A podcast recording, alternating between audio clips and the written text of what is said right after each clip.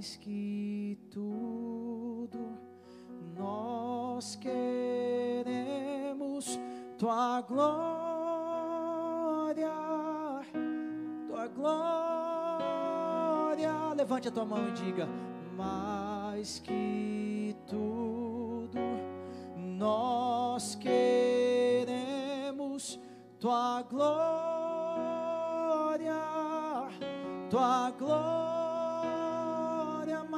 tudo, mais que, oh Jesus, nós queremos tua glória, tua glória, tua glória, Senhor, tua glória, Senhor, que me apaixona e me transforma. Tua glória, Senhor, tua glória, Senhor, que me apaixona e me transforma. Senhor, queremos ser transformados. A transformação vem de glória em glória. A glória do Senhor está na revelação da Sua palavra e no mover do Seu Espírito. Tudo o que queremos nessa noite, Pai, em nome de Jesus, amém. Querido, esse domingo nós tivemos uma palavra muito forte. Se você não ouviu, entre no canal da igreja, escute. Eu sempre sou tocado quando vem a palavra de Ana, porque Ana fala de uma intercessão verdadeira, de uma intercessão genuína. E eu creio que o Senhor está nos levando a um tempo, não que iremos orar por mais tempo, porque eu sei que tem pessoas aqui que já oram bastante, mas eu creio que o Senhor vai nos levar a uma oração com um entendimento para o tempo que nós estamos vivendo. E Ana fala exatamente disso. De uma, inter, de uma intercessão que muitas vezes até foi mal o que? Interpretada. Ela, ela estava ali em um quebrantamento tão grande que o, que o sacerdote pensou que ela estava o que? Embriagada. Mas o sacerdote tinha razão. o sacerdote tinha razão. Ana estava embriagada pelo cheiro da glória de Deus. Ana estava embriagada porque em determinado momento da sua oração, em determinado momento em que ela estava ali em um clamor, em determinado momento ali em que Ana estava, sabe, em choro, clamando por um filho, clamando por, para que algo existisse, sabe, viesse a ter forma, viesse a, a, sabe, a acontecer. Em determinado momento ela se embriagou na presença, na visitação do Espírito.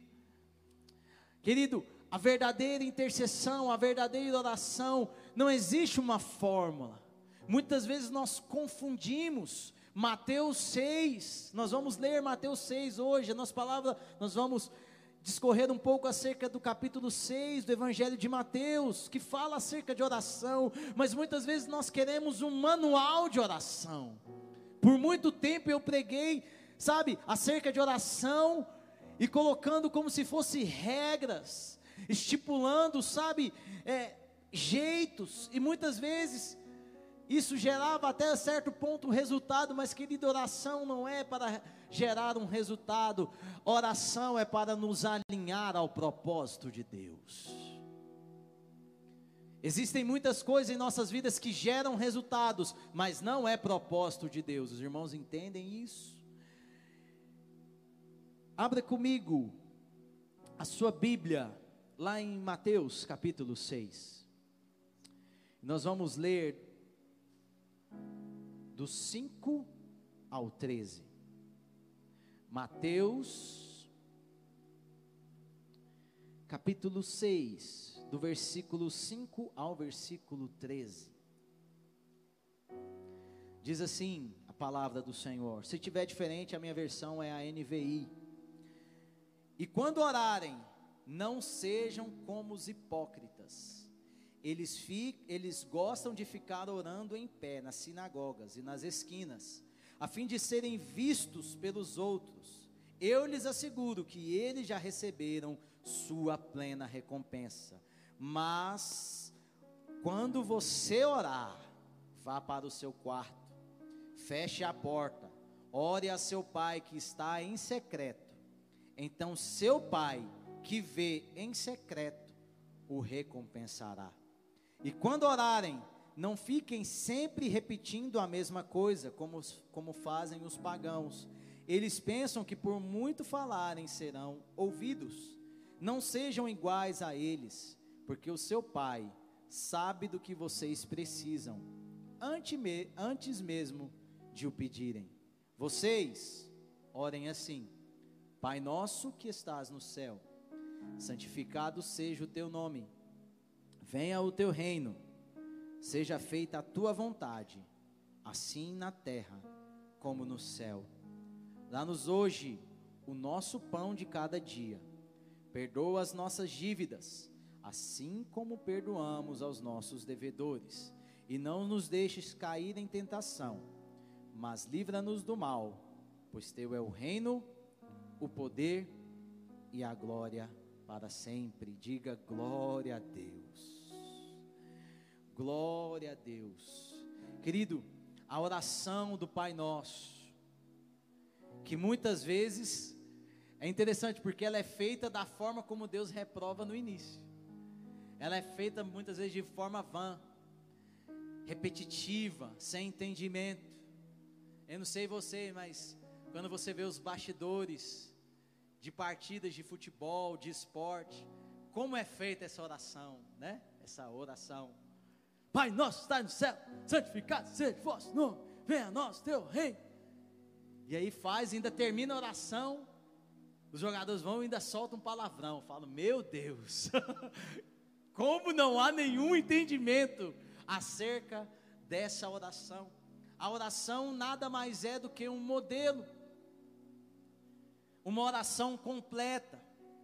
E eu quero falar acerca de dois aspectos numa oração que sempre devemos buscar em nossa oração. E eu quero fazer, é, pegar esse texto e fazer uma ligação com relação a Ana, e com relação também a Eli, que foi o sacerdote que liberou a bênção sobre Ana. Então, preste atenção.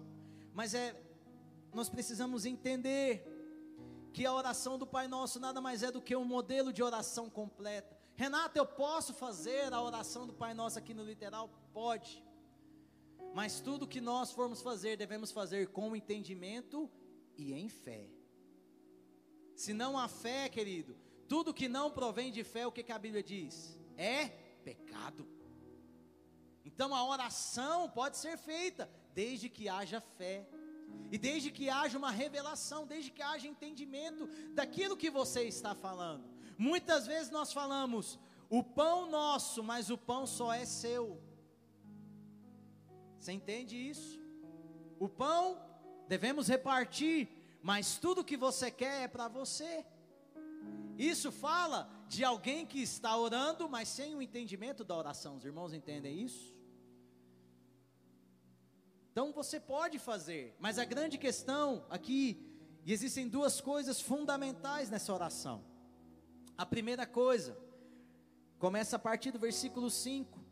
Ele fala assim: quando vocês orarem, não sejam como os hipócritas. O que é alguém que é hipócrita? É alguém que não ora de verdade. É alguém que não tem sinceridade em sua comunhão com Deus. Porque, querido, nós já passamos do tempo de que oração é simplesmente falar com Deus. A oração fala da comunhão que nós temos com Deus. A oração fala da cerca, fala acerca de nós termos um tempo em secreto. E que muitas vezes não envolve nem orações no sentido de falar, porque a oração fala exatamente disso. A oração é fala, é você. Mas muitas vezes existem orações que são no silêncio. E muitas vezes as, as pessoas perguntam: Renato, até quando eu devo orar? Como deve ser a minha oração?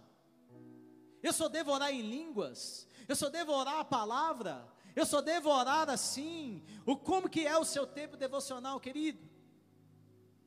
Para mim, uma boa comunicação, o bom relacionamento é quando você fala, mas você também escuta. Então, para mim, a comunhão com Deus, ela é efetiva quando você escuta a Deus, nem que seja o seu silêncio. Porque existem dias que o silêncio de Deus é para falar conosco. Quem entende isso? Tem dias que você pega a Bíblia e, rapaz, hoje aqui está saltando. Tem dia que você pega a Bíblia e a coisa mais difícil é ficar acordado, mas você persevera, amém, irmãos? A fé envolve isso. A gente é muito de sensibilidade. Ah, eu não senti nada durante o louvor. Eu não senti nada durante o culto. Então o culto não foi bom, querido. Tudo aqui é por fé. Eu estou liberando essa palavra aqui sobre a sua vida. Se você não tem fé para receber, querido, e na verdade a fé está sendo gerada enquanto eu ministro a palavra. Então escute, amém? Persevere aí, diga glória a Deus. Quem está comigo aí, amém? Então a palavra, ela gera, a fé vem pelo ouvir, e o ouvir a palavra de Deus. Mas é interessante que o Senhor ele fala acerca de uma oração. E antes dele dar um modelo da oração, ele fala a condição que nós devemos orar. Não vamos ser hipócritas na nossa oração. Querido, a nossa oração precisa ser uma oração sincera. Muitas vezes nós nos tornamos pessoas tão automáticas, Sabe, muitas vezes entramos em um piloto automático e quando vamos orar a nossa oração, sabe aquela oração antes da comida, Senhor, abençoa, abençoa, abençoa, abençoa. A gente entra tanto no automático que tem vezes que a gente fala, abençoa, abençoa o diabo, abençoa. Né? Que isso, irmãos? Precisa haver sinceridade. Ah, Renato, então se eu dormir na oração, querido, não estou falando disso. A vida de oração não pode ser pautada numa acusação. Muitas vezes é assim. Eu não orei hoje. Meu Deus! Ainda há tempo. Ainda há tempo. Ore. Mas não fique acusado. Se você ficar acusado, querido, acusação é sinônimo de religiosidade. Simples assim? Simples assim. A vida com Deus não pode ser pautada numa religiosidade, mas ela tem que ser pautada numa sinceridade. Existem dias que você está nervoso, mas aí você começa a orar, você, ó oh, excelentíssimo Deus. Sabe aquelas orações? Eu não sei, não quero expor o pastor, mas eu lembro de não sei que pastor que tinha uma oração que ele falava assim: Deus, parecia que estava gritando gol. Eu não sei quem é. Eu falo, rapaz, que fôlego. Mas muitas vezes não havia, não estou julgando irmão. Vai ver que ele gostava, vai, vai ver que para ele Deus era como se fosse um gol. Mas entenda, precisa ser sincero. Se você está triste, fale para Deus. Se você está alegre, compartilhe com Deus a sua alegria dance diante dele. Ah, Renato, que isso? Irmãos, nós somos livres diante da presença de Deus. E isso precisa ser expresso em nossa vida de oração. Nós precisamos nos revelar a Deus. Mas Deus já sabe. Mas nós precisamos revelar, por quê? Para que nós venhamos enxergar a condição que verdadeiramente nós estamos. Irmãos, já teve dia que eu fui orar e falei, Deus, eu não estou com vontade de orar, eu estou indignado. Nesses dias, o que, que você faz, Renato? Você fica indignado com Deus? Não, também não, né, irmãos? Eu uso as, as ferramentas. Deus, eu não consigo orar hoje. Então, eu vou deixar o Espírito Santo interceder por mim.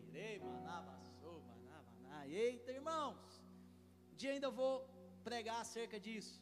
Eu sei que existem muitos irmãos que só pregam isso. Eu não quero ficar nisso. Mas eu entendo que a oração em línguas tem o seu lugar e é importante para nós. Amém, irmão? Se você não ore, deseje, porque há algo que é liberado sobre nossas vidas. Amém? Vocês entendem isso? Mas entenda que precisa ser sincero. Aqui fala de pessoas que muitas vezes eram tidas como pessoas de oração, mas a sua oração não tocava a Deus. A oração sincera, ela toca a Deus. Nós lemos isso no início do culto. Que um coração contrito e quebrantado, o Senhor não despreza. Mas da mesma forma, um coração que é arrogante, um coração que não se quebranta, ele é desprezado pelo Senhor. Entende isso? Eu preciso confessar algo para vocês. Eu tenho certeza que orações minhas já foram rejeitadas por Deus. Tem mais alguém aqui nessa situação? Ou só eu que sou muito carnal. É, eu acho que. Existem orações que eu fiz que não foram sinceras. Existem orações que eu fiz que eu estava longe. Querido, quando você entra para o seu quarto, quarto fala lugar de quê? De intimidade. Intimidade fala de desfrutar de algo tão bom na presença de Deus. Você precisa verdadeiramente fechar a porta. E isso está cada vez mais difícil, porque se a porta está fechada, o inimigo entra pelas janelas as janelas do seu celular, as janelas do seu computador. As janelas, querido, fecha a porta do teu quarto. E eu vou acrescentar aqui, não estou acrescentando a palavra, é só um conselho, amém? Fecha as janelas também, amém, irmãos? Fecha tudo. Fecha tudo.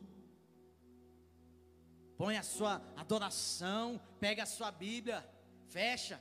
Quando eu estou orando, pode bater Duda, pode bater Mariane. Tem dia que eu falo: Ó, oh, dá não. O negócio aqui está pegando fogo. E não precisa chamar o bombeiro, não, que esse fogo aqui é, é proposital. Aleluia. Irmãos, entenda isso. Precisa haver uma sinceridade. Não é o tempo, porque se você passa uma hora orando, mas em uma hora você não consegue expressar quem você é, ou você não não há sinceridade, não há ali, sabe, um coração voltado ao ouvir, a ouvir ao Senhor, querido, então não se encaixa. Sinceridade. Só que quando você começa a entrar em vida de oração, você não fica só na sinceridade. A oração te leva a um senso de coletividade. Diga assim comigo: a oração deve ser feita com sinceridade, e ela vai me levar a um senso de coletividade. Sabe por quê? Porque senão, se você fica apenas na sinceridade, a sua oração se torna, sabe o que, Jorge? Um desabafo. E isso é muito perigoso. Isso é muito perigoso. Porque Deus ele cuida de nós. Deus ele conhece o nosso coração, ele conhece as nossas dores, mas a oração não foi feita simplesmente para nós desabafarmos com ele. A oração não foi feita para simplesmente nós expormos as nossas necessidades diante de Deus, a um nível muito maior. E é exatamente isso que Cristo estava querendo mostrar aos seus discípulos. Porque quando você pega a oração do Pai Nosso, até o nome, tudo é nosso. É num sentido de que não fica para mim. Quando você começa a orar, Deus ele vai pegar a sua oração, que muitas vezes no início é eu, Deus, me dá meu, meu, meu, meu, meu. Aí Deus começa, calma. Aí ele vai falar o que ele falou para o irmão do filho pródigo: oh, tá bom, ó, você ficar tranquilo, tudo que eu tenho é seu. Diga glória a Deus, amém, irmãos? Você fica aí, ai Deus, será que o Senhor pode me dar? Será? Meu filho, tudo que eu tenho é seu. Quando você entender, você vai dar glória a Deus. Aí você vai parar de ficar pedindo as coisas para você, porque tudo que já é do Pai é nosso. Diga amém. Querido, mediante esse entendimento, Deus ele começa a nos, nos tirar de uma oração que é só para mim, uma oração que é só visando as minhas necessidades, visando, sabe, as minhas carências, visando suprir algo dentro de mim, um vazio, e Deus nos leva para um senso de coletividade. E aí, a sua oração começa a você orar por outras pessoas. Orar por situações que muitas vezes não, você não está sendo beneficiado, ou você nem está envolvido. Isso é Deus te levando para um entendimento, Deus te levando para um nível maior de intimidade. Quantos entendem isso? E isso vai de encontro exatamente ao texto de Ana, lá em 1 Samuel. Por quê? Porque num primeiro momento, quando Ana ela chega diante de Deus, havia uma necessidade, sim ou não? Sim, qual era a necessidade? Um filho. Ana era provocada pela outra mulher de Eucana. Penina chegava, irmãos. Você não pode ter filhos. Olha quantos filhos eu dei para Eucana, você não deu nenhum. Havia uma provocação, havia algo ali que gerou em Ana um desejo. O desejo era lícito. De quê? De querer ter um filho. Muitas vezes eu fico imaginando, trazendo para os dias atuais. Chegavam os meninos da escola. Oi, mãe, olha aqui essa lembrancinha que eu trouxe para você. Sabe aquelas lembrancinhas de criança, aquela coisa assim, que só quem é pai sabe. Quando você não é pai, você olha, nossa, que trem feio. Mas quando você é pai, você pega e chora. Eu choro todas as apresentações da Duda, todas. Tem o balé dela lá, irmãos, começa a dançar. Eu nem gosto das músicas do balé, mas eu choro, é minha filha. E ela está se apresentando. Então tem esse sentido. E eu fico imaginando, chegava os filhos, oi mãe, bença, né? Será que naquela época ainda tinha? Espero que sim. bença mãe, abraçava, aquela coisa, e saía. E Ana olhava aquilo, e ela não possuía, ela não tinha aquela condição, ela era estéril. E aí, de repente, o texto começa a dizer que Ana começa a orar e se apresentar diante, sabe, do sacerdote, diante do Senhor. O sacerdote naquela época representava aquele que tinha a comunhão com Deus. Se você queria ter comunhão com Deus, era através de quem? Do sumo sacerdote, que naquela época era Eli. E ela se apresentou. E aí, o texto começa a dizer que ela orava, e aí de repente começaram a faltar as palavras. Pega isso aqui. Os pedidos estão nas palavras. A necessidade está nas palavras. Os nossos anseios estão naquilo que nós falamos.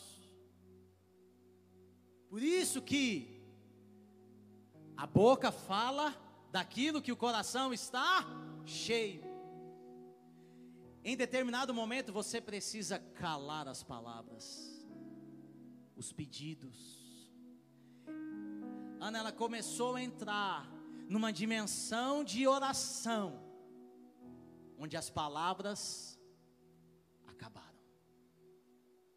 Mas muitas vezes nós estamos em um nível de oração, onde nós só queremos falar, falar, falar, falar, falar, falar, falar, falar, tudo é falar.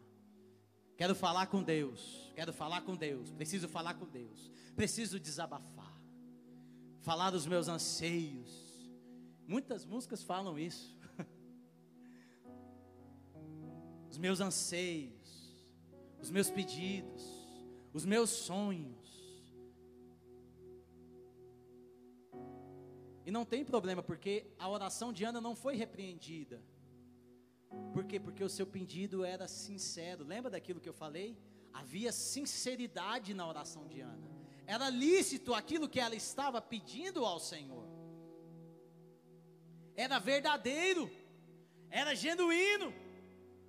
Ela queria um filho. Mas em determinado momento, virou uma chave. As palavras sumiram. Um quebrantamento veio, Jorge. Um quebrantamento veio.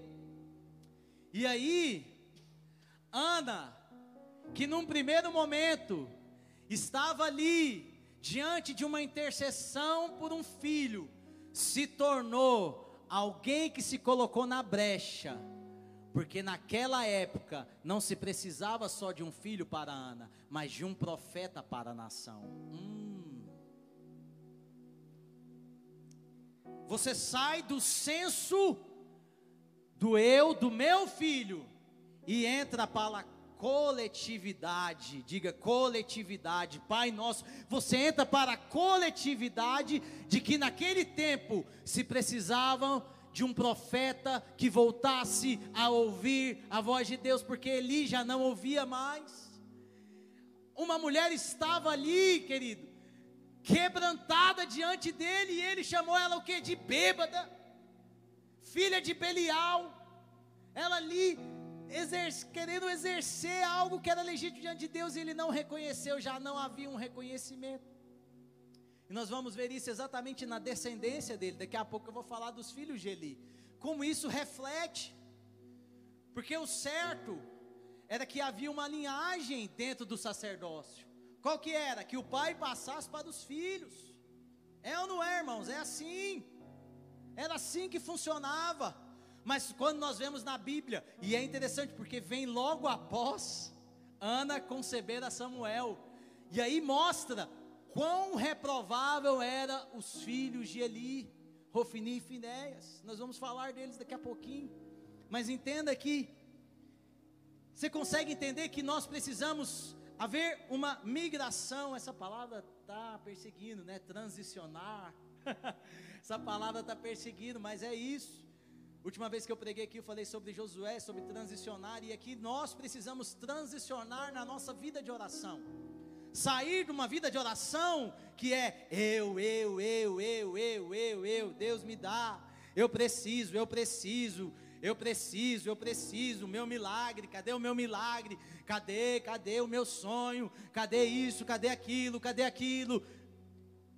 E Deus nos transiciona através de um quebrantamento, diga comigo, quebrantamento. Por isso que é necessário um quebrantamento em nossas orações. Precisamos parar um pouco de falar e chorar mais. Sabe por quê, querido? Porque muitas vezes palavras são rejeitadas, mas as lágrimas verdadeiras são acolhidas. Hum. Estão enchendo uma grande taça, que um dia se derramará. As orações dos santos, as lágrimas as lágrimas de pessoas que conseguiram entender, de pessoas que conseguiram discernir, de pessoas que saíram de um lugar que a sua vida era só você orar por pedidos pessoais e entender que o pão não é só para mim. Você não fica, Deus me dá o pão. Deus, eu preciso de pão. Eu quero pão. E aí, é o mesmo processo. Porque quando Ana ela entra nesse mover, o que, que acontece? Até o profeta, até o, o sacerdote, o que, que ele faz? Ele libera a bênção. Ele libera a bênção. Até alguém que estava fora ali totalmente consegue discernir que aquilo que estava acontecendo era verdadeiramente um clamor que agradava a Deus. E aí, quando esse clamor ele chega diante de Deus, aí Ana faz algo. Vamos lá, vamos lá para 1 Samuel.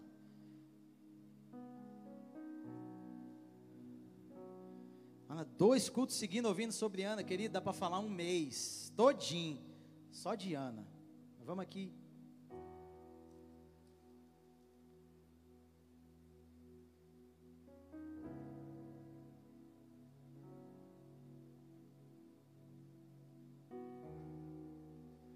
Ana, em determinado momento da sua oração, ela chega e fala assim no versículo 11: E fez um voto. Olha só, vamos começar do versículo 9. Certa vez, quando terminou de comer e beber em Siló, estando o sacerdote ali sentado numa cadeira junto à entrada do santuário, Ana se levantou e com a alma amargurada, chorou muito e orou ao Senhor. Pega esse processo aqui. Tem, eu nem sei porque que eu estou olhando esboço, já não está mais nada ali. Pega esse processo aqui. Antes de orar, o que, é que ela fez? Chorou. Infelizmente, nós preferimos falar, falar, falar e não nos quebrantamos, sendo que um coração contrito. E eu não estou falando de pessoas que choram, não é simplesmente um choro. Existem choros, eu, não, eu nunca esqueço de uma história, uma vez que me contaram. Estava numa igreja e tinha uma irmã que ela chorava muito, mas muito. E o pessoal, nossa, que irmã quebrantada. Que irmã quebrantada. E aí terminou o culto, nossa irmã, você estava ali num quebrantamento, hein? Nossa, você estava ali num clamor e tal. Ela falou: Não, eu estava chorando, era de raiva do meu marido. E eu não levantei daqui, eu fiquei chorando, porque se eu levantasse eu ia matar ele. Fala, olha aí, viu? Tem choro que não presta. Não é um chorar simplesmente, mas é o quebrantar do coração. Os irmãos entendem isso? É o seu coração se quebrantar diante de Deus. E Ana, ela se quebrantou começou a orar, e aí de repente, ela faz o que? Um voto diante de Deus. A oração dela era pedindo o que, irmãos? O que, que sempre Ana pedia? Um filho. Quando ela se quebranta, e ela sai do senso da oração por si só, para ganhar o seu filho, para não ser mais envergonhada por Penina, sabe? Para não ter que se contentar só com a porção dobrada que seu marido lhe dava, não. Para não ter que se contentar, não. Quando ela saiu desse lugar, se quebrantou e foi para o lugar da coletividade, do que é nosso do propósito de Deus. O propósito de Deus é para a coletividade. Existem coisas que você passa, não é porque Deus tem um propósito na sua vida, não, Deus tem um propósito na cidade. Amém, irmãos? Deus tem um propósito na sua família. Assim foi com José, assim foram com vários homens de Deus que passaram por dificuldades e muitas vezes, Deus, o que, que eu fiz para merecer isso? Porque eu pequei, eu estou errado, eu devo ser muito ruim, eu devo ser muito ruim. Não, querido, saia desse lugar de que tudo gira em torno de você, avance em oração e você vai entender que a aflição que você passa, existe uma, um povo que está esperando a ação de Deus sobre a sua vida e isso vai alcançá-los. Diga glória a Deus. De repente, Ana, que queria tanto um filho, o que, que ela falou que ia fazer com o filho? Ela ia dar o filho, porque ela entendeu. Ela entendeu que a situação que ela passou, que o clamor que ela, que ela começou a entrar ali, que a vida de oração, querido, tudo isso foi para que Samuel viesse. Por quê? Porque o, o sacerdote que estava ali já não ouvia mais, já não discernia mais. Seus filhos faziam coisas terríveis.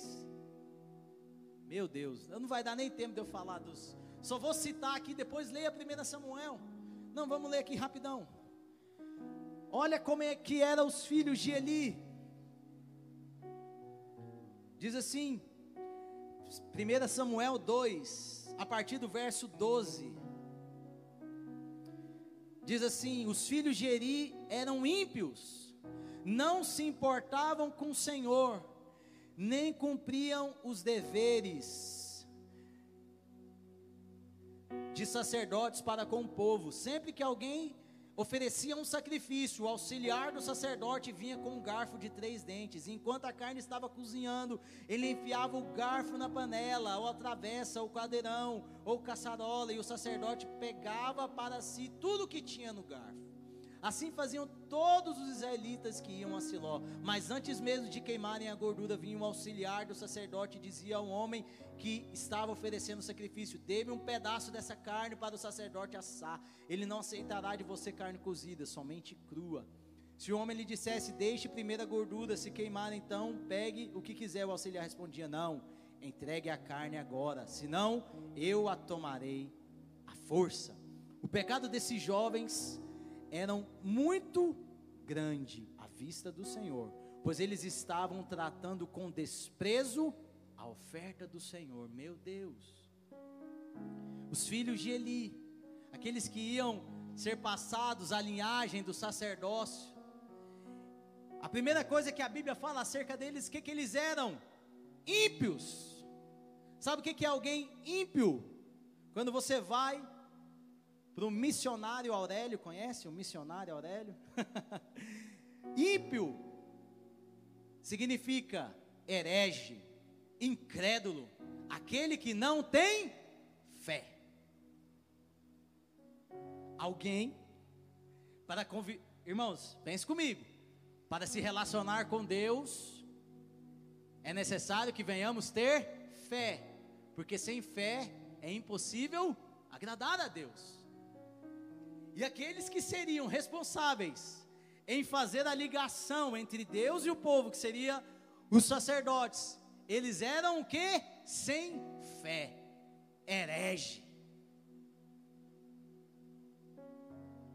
Outra coisa que eles tinham, eles desprezavam o Senhor. O que, que é desprezar o Senhor? Quando você despreza alguém, três coisas acontecem. Escute isso. Primeiro, você ignora o que a pessoa fala. Isso é um sinal de desprezo. É verdade ou não é? Imagina, irmãos. O sacerdote era aquele que ia ouvir da parte de Deus, que ofereceu o sacrifício. Ele tinha que ouvir de Deus, mas a o que os filhos de Eli estavam fazendo? Ignorando o que Deus falava. Tanto que, se você continua o texto, o pai tenta repreender e eles ignoram. Desprezo fala ignorar a repreensão. Querido, aquele que é maduro entende que toda repreensão vem para o bem, mesmo que seja num, num contexto errado, não importa, querido, receba a repreensão. A repreensão faz parte do propósito de Deus em nossas vidas. Amém, irmãos? Desprezar fala de desonra em seu coração. Porque muitas vezes nós estamos como os fariseus, honramos com o lábio, mas o nosso coração está o que? Distante. Aqueles que desprezam ao Senhor são aqueles que seu coração está distante, está longe. Muitas vezes você está num culto como esse, mas você está longe. E não é, não, tem que honrar o pastor querido. Se você vem para o culto para honrar pastor, você está errado demais. Você está igual os filhos de Eli, já está longe. Você não vem para culto para honrar ninguém. Você vem para culto porque você precisa ouvir a voz. Porque você precisa estar na comunhão. Ah, eu posso ouvir da minha casa, não, querido. É importante que nós estejamos juntos aqui, ó. Pedra com pedra, se batendo, aprendendo juntos, ouvindo a voz, o liberar da trombeta e todos juntos adorando o Senhor. Os irmãos entendem isso? É necessário isso. Então, a honra está em ouvir a voz de Deus. A honra está em não permitir que seu coração se afaste. E aqui, querido, chegaram ao ponto de terem relações sexuais com, sabe, com as esposas daqueles que iam oferecer sacrifício, Jorge. Chegou ao mais baixo nível. Esse era o futuro que estava reservado ao povo de Deus. Ter como sacerdote dois homens terríveis. Mas aí veio uma oração. aí veio alguém que saiu do senso do eu e veio para o senso de coletividade. Eu espero que você entenda aonde que eu quero chegar nessa palavra. A sua vida de oração precisa transicionar. Eu vou ser bem sincero com vocês. Eu, Renato, eu não gosto de ficar fazendo pedidos a Deus. Ah, não, que isso, Renato? A Bíblia fala Pedi, dá-se-vos sim. Mas aquilo que o Senhor tem gerado no meu coração é que a minha vida de oração não está pautada na minha necessidade, a não ser na necessidade que eu tenho do próprio Deus, da comunhão com Ele, de ouvir a Ele. Porque quando eu saio desse lugar de falar, ah, Deus me dá um filho, Deus me dá isso, Deus me dá aquilo, Deus me dá isso. Eu preciso de um carro novo, eu preciso de um emprego, eu quero viver algo novo, eu quero isso, eu quero, eu quero, eu quero, eu quero. Enquanto você fica nisso, querido, você não está aberto a tudo que Deus tem para a sua vida. Por isso que a oração do Pai Nosso é uma oração completa.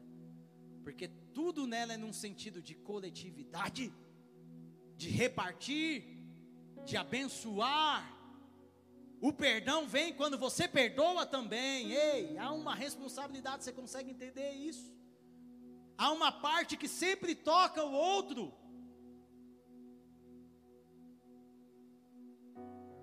Há uma parte que sempre toca o outro. De repente você começa a orar, Deus começa a trazer pessoas. De repente você começa a orar, Deus começa a te dar visões. De repente você começa a orar e vem um quebrantamento e você tenta orar e não consegue mais. Já aconteceu isso com você, irmãos? Tem dia que fala, Deus, eu, eu quero orar. Aí o Senhor fala: Eu não quero as suas palavras, eu quero as suas lágrimas. Eu quero as suas lágrimas.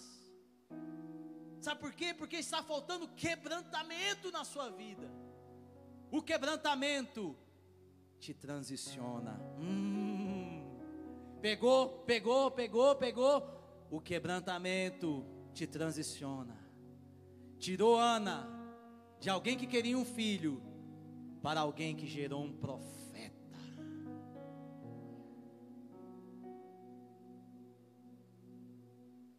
Quando, pegue isso, pegue isso.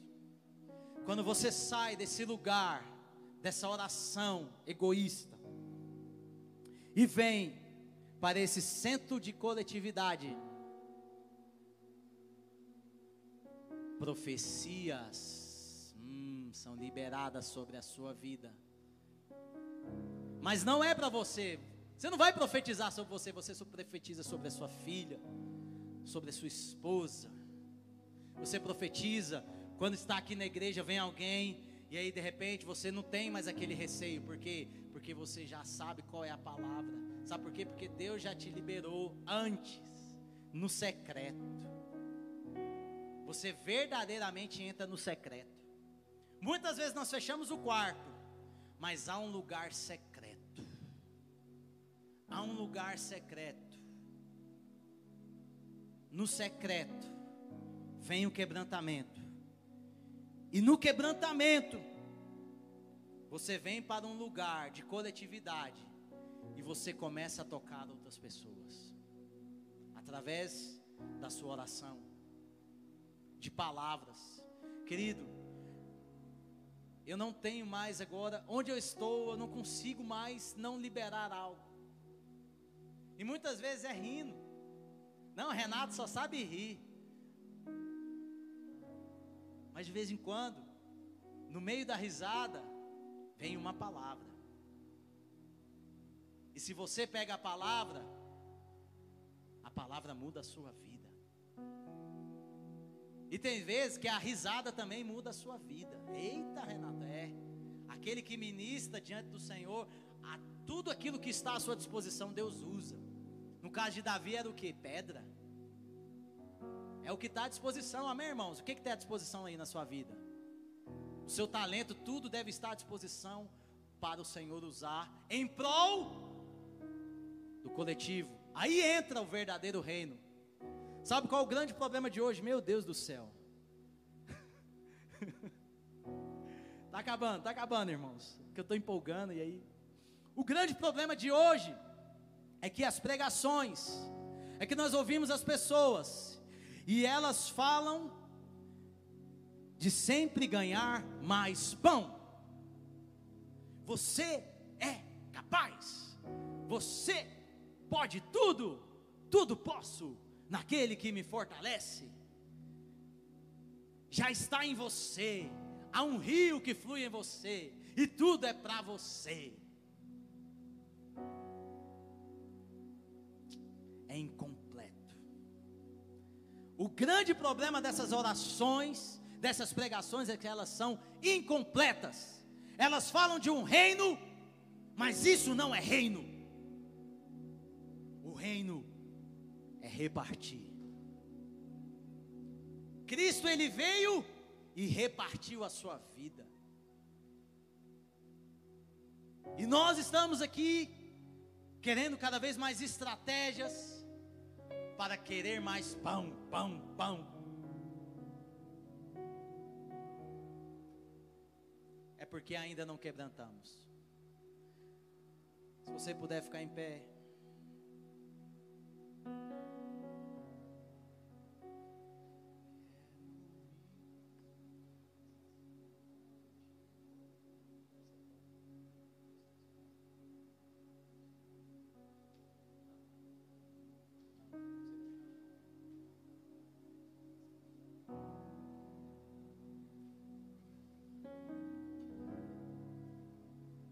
Nessa noite. Eu ainda não consegui terminar tudo que eu queria falar, mas eu queria que você simplesmente fosse sincero diante de Deus. Sabia que é uma oportunidade hoje? Talvez você está anos numa mentira. Deus age na verdade, na sinceridade.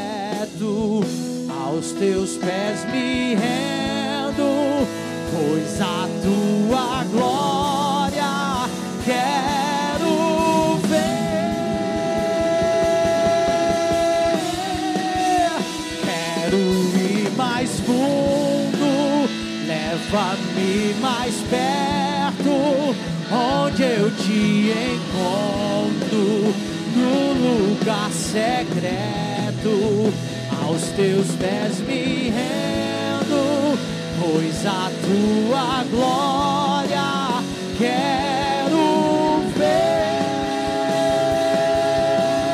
Tudo que eu mais quero, tudo que eu mais quero é te ver. Me envolva com tua glória e poder. Tua majestade é real, tua voz ecoa em meu ser. Tudo que eu mais quero é te ver. Me envolva com tua glória e poder. Tua majestade é real, tua voz ecoa em meu ser. Senhor, nessa noite, queremos transicionar. Senhor, que a nossa vida de oração não seja para simplesmente os nossos anseios, os nossos desejos, aquilo que eu quero. Eu quero ser como Ana, eu quero transicionar de um lugar onde eu quero que é meu, para gerar um profeta no meio dessa geração, para tocar, oh, aqueles que estão ao meu redor, aqueles que precisam, onde estão aqueles que querem ser como Ana nesses dias, oh, mas para que isso aconteça, é necessário que os filhos de Eli morram. Aqui, entenda isso. Para que Samuel profetize e ofereça o sacerdócio que Deus deseja, é necessário que os filhos de Eli morram. O seu desprezo pela presença do Senhor tem que acabar. Tanto que, o que, que aconteceu durante a morte dos filhos de Eli? A arca da aliança, que representava a presença de Deus, foi tomada. Rofini e Finéias fala exatamente de pessoas que desprezam a presença, que não querem estar com o Senhor, que querem sempre usar o garfo para pegar para si. Querido, larga o garfo, eita. Larga o garfo, para de pedir para você, para de pedir para você. Ore pelo seu filho, ore pela sua casa, mas não só pelo seu, ore pelo seu vizinho, ore pela equipe de louvor, ore pelo pastor. Alguém aqui ajoelhado, vem, ora pela pessoa. Tira a sua vida, tira você do centro da sua vida. Isso vai suscitar profecias, palavras de Deus. Quantos querem palavras de Deus? Palavras de Deus, então transicione, levante a tua mão agora, levante a tua mão agora e fala: Deus, eu quero, eu quero ir para esse lugar, eu quero ir para esse lugar, eu quero ir, Senhor, me leva, Pai, oh Deus, me leva, oh, me leva, me leva, Deus, oh, tudo. Tudo que eu mais quero é te ver. Me envolva com tua glória e poder. Tua majestade é real. Tua voz ecoa em meu ser. Tudo que eu mais quero é te ver. Me envolva com tua glória e poder. Tua majestade é real. Tua voz é tudo que eu mais quero.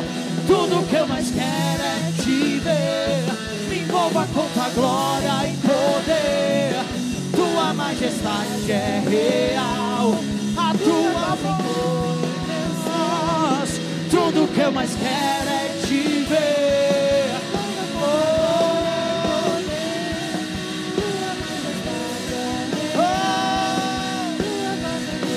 Me deixa o céu descer. Vamos, vamos, igreja, entre. Deixa o céu descer. Levante a tua mão e clame, clame, clame. Deixa o céu descer.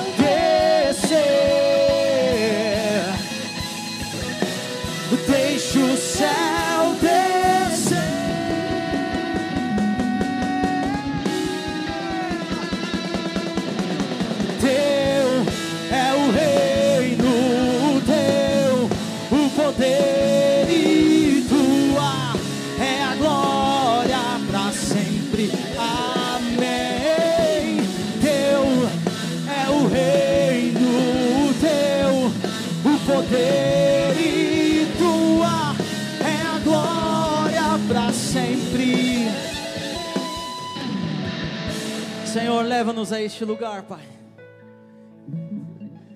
Que venhamos ter um coração como Diana, que a Bíblia relata, coração que foi aceito diante do Senhor. Leva-nos, Pai, a uma oração que saia de um lugar do eu no centro para o pão nosso, para o Pai nosso, o perdão nosso. Ei, manabassora, manaê, manabassora, manabas. Quando você for orar nesses tempos, fecha a porta e fecha as janelas. Se volta. Sabe o que, que vai acontecer? Sabe o que, que vai te transicionar? Quebrantamento. Não se incomode, de repente você vai estar dirigindo, você vai estar começar a chorar. De repente você vai estar no culto aqui. E tá nos avisos aqui, ó. Tá, tá na oração das crianças, você começa a chorar. Tá no culto dos teens aqui, você pensa, não, o culto dos teens é só barulho. Tá? De repente você começa a chorar. Lá, o culto dos jovens, a palavra vindo, de repente você começa a chorar. Sabe o que está acontecendo? Deus está te transicionando. Deus está te tirando de um nível raso. Águas mais profundas é isso. É você sair desse nível raso. Não são quantos minutos que você ora. Não é, não é o tempo. É o quanto que o seu tempo de oração te quebranta ao ponto de você orar pelos outros, de você começar a amar pessoas que ninguém ama, amar o próximo, querido. É interessante porque Mateus 6 vem depois de Mateus 5. Mateus 5 fala exatamente Sermão do Monte. E Jesus lá ele fala assim: Amar o irmão? Isso aí qualquer um pode fazer. Só que eu te digo: ama o seu inimigo, aquele que te persegue, aquele que você não gosta. Jesus ele passou o caminho, é esse, o padrão é esse. Mas você caminhar nessa jornada é a oração, é a verdadeira oração, é o Pai Nosso é o pão nosso, é o perdão nosso, e sempre dando glória, honra e poder a Ele. Se permita, querido. A minha vontade era de nós ficarmos aqui até umas 11 da noite, só chorando aqui, ó. Mas você pode fazer isso na sua casa. Você que está na sua casa. Não sei quando você ouviu essa palavra. Termine aqui, ó. Põe uma adoração. Chora. Mas não é o choro de raiva. É o quebrantamento. As visões virão. As palavras proféticas virão. Em nome de Jesus. Aleluia. Ei.